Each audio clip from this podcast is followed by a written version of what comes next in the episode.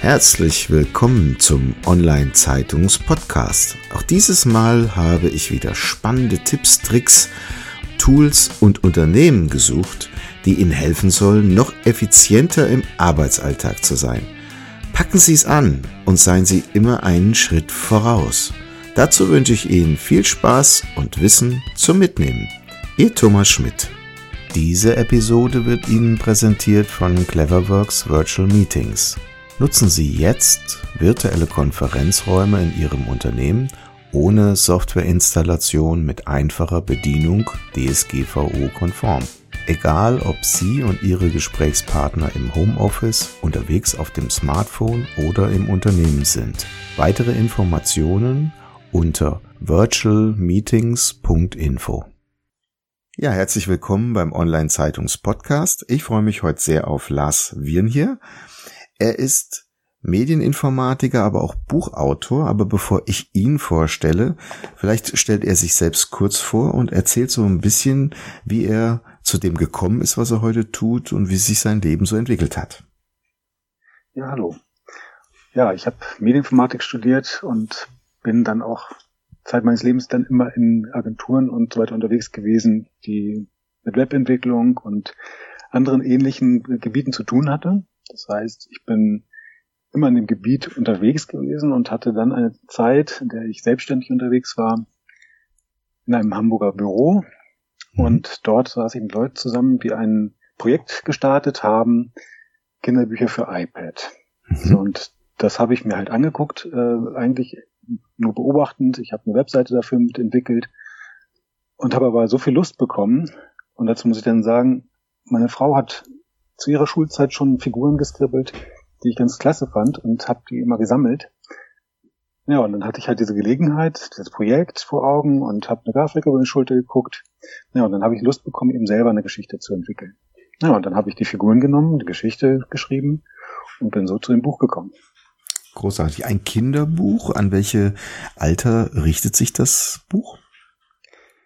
Ja, ich habe im Nachhinein herausgefunden, dass das ideale Alter zwei bis sechs Jahre ist. Mhm. Das heißt, es ist ein Vorlesebuch. Es ist nicht ganz einfach geschrieben. Das heißt, für Selbstleser ist es zwar möglich, aber eben schwer. Und ähm, ansonsten ist es eben aber doch, ist es gereimt. Und das habe ich dann halt äh, bei Lesungen in Kindergärten gelernt. Das ist ideal so für zwei bis vier Jahre. Das ist ähm, ein Alter, wo äh, Reim sozusagen hilft, die Sprache zu entwickeln und den Schritt von einem greiflichen Sprechen hin zu abstrakten Worten irgendwo schafft. Das heißt, es ist unterstützend beim Lernen. Mhm. Das fand ich total großartig, das zu erfahren. Mhm. Das Buch heißt Kalle Pinguin und das ist auch die Internetseite kalle-pinguin.de. Also wer das äh, gerne sehen und angucken möchte und auch bestellen möchte, kann das dort tun. Bevor oder wahrscheinlich auch irgendwo anders bei Amazon und Co. Mhm. Hm? Ähm, aber es ist jetzt nicht als iPad-Buch äh, rausgekommen, sondern als Printbuch. Ja, das, ähm, das Projekt, was dann eben damals angedacht war, das hat dann genau zu einem Buch auf iPad geführt. Und das war zu einer Zeit, da sind die Verlage noch gar nicht so auf dem Trichter gewesen. Mhm. Es war nur eine sehr viel längere Projektzeit äh, ins Land gegangen, als ursprünglich geplant war. Und somit ist das ganze Projekt dann nicht weitergeführt worden. Und ich habe dann halt meine Geschichte gehabt, aber bin in diesem Projekt, wie gesagt, nicht aufgegangen und habe dann irgendwann überlegt, ja, eigentlich ist das doch eher etwas zum Blättern. Und habe mich dann sozusagen in der Richtung umgeschaut, was kann ich da machen? Kann ich das Buch veröffentlichen? Mhm. Jetzt sind Sie ja selbst, wie Sie eingangs gesagt haben, Medieninformatiker und auf Ihrer Internetseite. Sie sind also auch im Dienstleistungsumfeld äh, dort unterwegs, wie Sie auch aufgezeigt haben. Mhm. Habe ich eine Zeile gefunden, die fand ich ganz interessant. Ähm, da geht es um Konzepte und Umsetzung von Guerilla-Werbung, von YouTube-Kampagnen bis zu Bannerschaltung. Was machen Sie denn im Bereich Guerilla-Werbung? Ja, das, das ist schon ein etwas älterer Eintrag. Ähm, das beschreibt eigentlich nur, dass eben ähm, ja einfach so, wie kann man sagen, äh, Werbung in Form von äh, besuchen uns irgendwelche Nischen. Mhm. Das heißt, Ungewöhnliches und äh, gucken mal, dass wir da irgendwo dann Fuß reinkriegen. Das ist heute hat sich ein bisschen gewandelt. Äh, da geht man dann mehr in die Social Media Ecke. Also das heißt, Ihr Buch vermarkten Sie auch selbst oder wie gehen Sie denn da vor? Ja, das äh, Social Media ist ein ganz gutes Stichwort. Mit Facebook und Instagram bin ich da im Moment unterwegs. Habe weitere Gedanken in Richtung YouTube oder vielleicht auch Pinterest. Aber ähm, man muss halt die Kanäle auch bedienen können. Das heißt, man konzentriere mich auf Facebook und Instagram. Ähm, das ist das, was ich online so ein bisschen mache. Das Vermarkten insgesamt äh, mache ich aber auch eben, ja, großes Stück selbst. Mittlerweile habe ich einen kleinen pädagogischen Verlag mit in der Hinterhand, mhm. der mich da unterstützt. Und ähm, ja, ansonsten sind es halt natürlich Lesungen, also in Kindergärten und Schulen, die dann an erster Stelle stehen. Vielleicht ist das auch für Autoren interessant, die auch andere Bücher entwickeln. Das heißt, sie versuchen dann Kontakt zu Kindergärten herzustellen und dann anzubieten, dass sie eine Lesung machen. Oder wie darf man sich das vorstellen? Ja, genau. Also im Moment ist es halt in meinem mittelbaren Umfeld, also sprich die Kindergärten in der Nähe meines Wohnorts, mhm. südlich von Hamburg. Und ähm, ja, das ist natürlich, wie gesagt, das ist nicht äh, mein Hauptberuf. Mhm. Und somit kann ich jetzt auch nicht äh, zu jeder Zeit irgendwo hin. Das heißt, ich muss das dann ein bisschen koordinieren, einen Tag frei nehmen und dann eben kann ich das einbauen. Das heißt, die Haupttätigkeit ist nach wie vor Ihr Agenturgeschäft, wenn man so sagen darf. Ja, genau. Mhm. Lassen Sie uns doch da noch ein bisschen drüber reden. Was inspiriert Sie denn an Ihrer Arbeit? Ist es jetzt eher die Programmierseite, die konzeptionelle Seite? Was, was ist es? Ja, das, äh, da sich das auch ständig wandelt, mhm. ist es auch vielleicht eben genau das, dass eben die Aufgaben vielfältig sind. Also die ähm, konzeptionelle Seite hat sich in der letzten Zeit, äh, Zeit äh, verstärkt. Ähm, sicherlich auch aus dem heraus, dass ähm, ich sag mal, auf der Entwicklungsseite dann eben die Erfahrung da ist und dann kann man natürlich entsprechend äh, ganz anders auftreten mit dem Konzeptionellen. Aber ähm, ansonsten ist es halt wirklich einfach diese, das ganzheitliche, also wirklich alles Mögliche zu machen. Ähm, das Programmieren ist ein Stück weit interessant, klar, aber genauso die Analysen, Webseiten, äh, Performancen, ähm, wo geht was hin und so weiter, wie kann man, äh, sag mal, Werbung, äh, die gestreut ist, dann eben entsprechend auswerten, hat das was gebracht, bringt es nichts. Das ist halt ein großes Portfolio, was ich da habe. Mhm. Wenn jetzt jemand selbst sagt, ich möchte solch eine Internetpräsenz aufbauen, man kann ja heute alle möglichen Tools sich äh, runterladen, installieren, was weiß ich, WordPress und Co. Äh, hinten dran irgendein kleines Shop-System, was man alles so auch im Open Source Bereich bekommen kann. Welche Tipps würden Sie denn als Experte in diesem Umfeld denjenigen, die das umsetzen wollen, an die Hand geben, worauf sie dringend achten müssten? Es muss eigentlich immer eine stimmige Geschichte werden. Das heißt, ähm, die Tools, äh, welche genutzt werden und so weiter, spielt erstmal nicht so die Rolle, sondern man muss halt gucken, was möchte ich? Wo möchte ich hin? Mhm. Und äh, was möchte ich damit bezwecken? So, ähm, so klassische Homepages sind kaum mehr gefragt. Das ist halt ähm, abgelöst, sag ich mal, durch äh, irgendwelche, ja, also das kann man schnell sich zusammenklicken bei Jimdo oder ähnlichem. Das ist ähm, nicht mehr so, dass das, da läuft auch im Prinzip nicht mehr so die Kommunikation drüber. Mhm. Da wird dann eben auf Social Media gegangen. Und ähm, dann gibt es halt wieder größere Seiten, die was ähm, Geschäftsablauf äh, in ihrer Seite abbilden möchten. Die möchten dann mit der Seite arbeiten. Das sind wieder andere Sachen. Dann gibt es natürlich Shops, die was verkaufen möchten. Und, aber da muss man halt eben gucken, was möchte ich, wo möchte ich hin und dann gucken, was brauche ich dafür.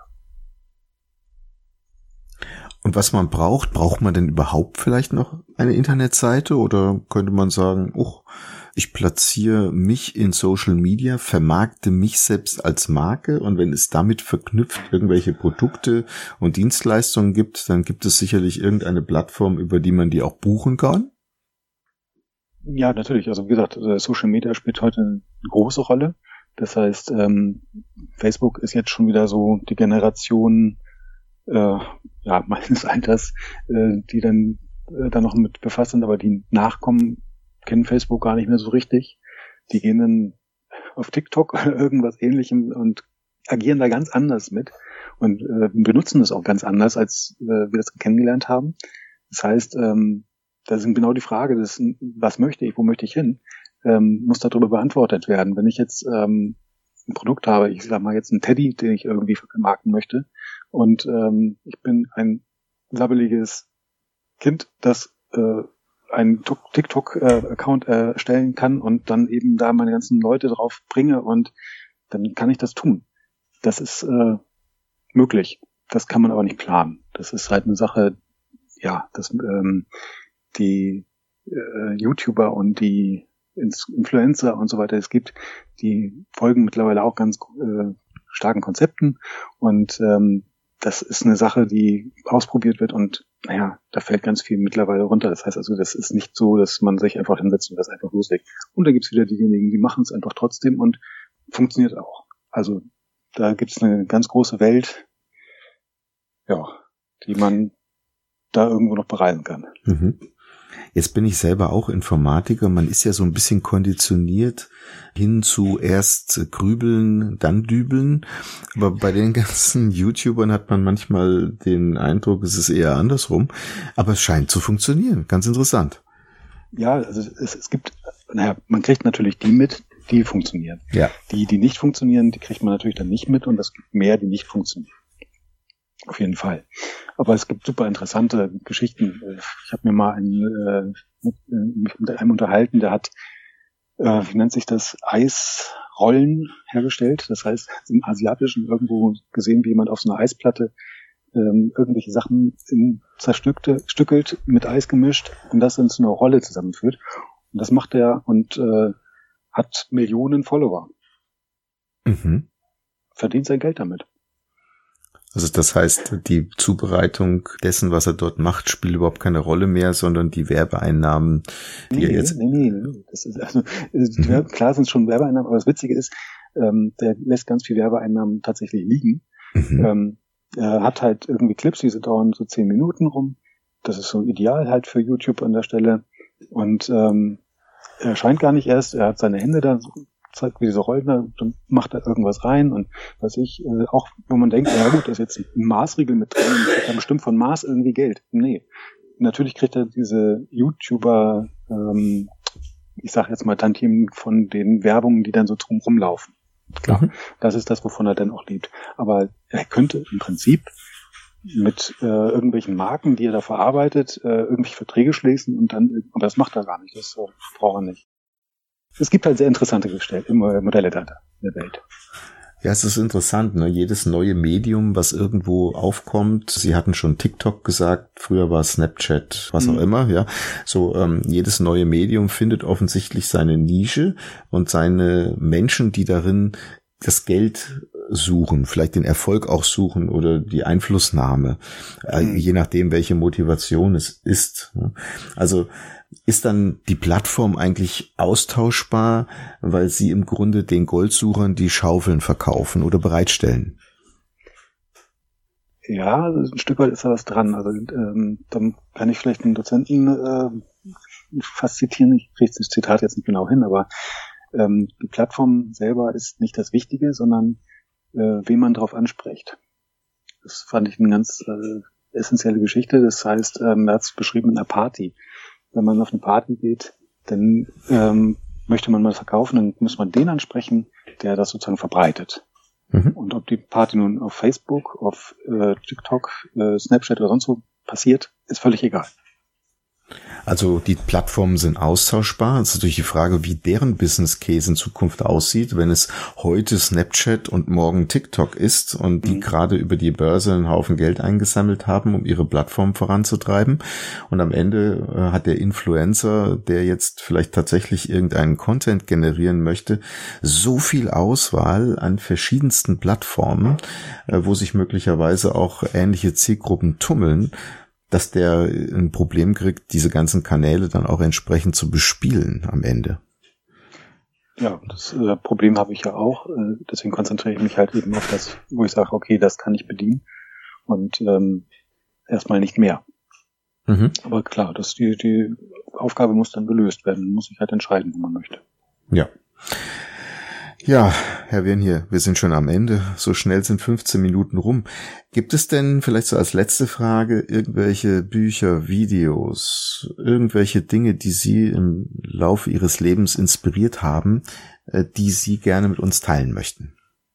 Da gäbe es bestimmt eine ganze Menge, aber ähm, ich denke da jetzt gerade an so ein paar natürlich Kinderbücher. Mhm. Und äh, dann bin ich dann erstmal bei der Raupe Nimmersatt, die natürlich ein Klassiker ist, mhm. aber genauso eben äh, der Gryffalo, ein tolles, äh, eine tolle Geschichte, die toll inszeniert ist. Und ähm, vielleicht als letztes noch der Frederik die Maus. Ich weiß jetzt gar nicht, wie der Titel genau ist, aber das ist auch ein altes Buch. Ähm, die Maus halt eben, wo alle Wintervorbereitungen treffen, immer nur da sitzt und warme Bilder sich sammelt. Und am Ende ähm, wenn die Vorräte aufgebraucht sind, kann sie dann das den anderen geben, um den Winter zu überleben. Für einfach, äh, ja, sind ein Klassiker, sind tolle Bücher, die mich geprägt haben, auch wenn ich mich da jetzt nicht dran angelehnt habe. Sehr schön. Ja, ganz herzlichen Dank für die Zeit und das Gespräch. Und ich drücke Ihnen viele, viele Daumen, die ich habe, damit Sie mit Ihrem Kinderbuch vorankommen und dass es nicht nur rund um Hamburg gelesen wird, sondern überall in der Welt. Vielen Dank. Ja, Dankeschön auch. Das war's schon wieder. Vielen Dank, dass Sie dieses Mal mit dabei waren. Wir haben noch einen besonderen Service für Sie. Unter online-zeitung.de slash podcast service können Sie sich zum Subskriptionsservice anmelden. Sie werden dann vor allen anderen informiert, sobald ein neuer Podcast aus dem Unternehmensbereich erscheint, der für Sie wichtig ist. So verpassen Sie keine Folge mehr. Auch freuen wir uns, wenn Sie unseren Podcast bei iTunes, Spotify oder anderen Plattformen abonnieren. Danke, dass Sie dabei sind.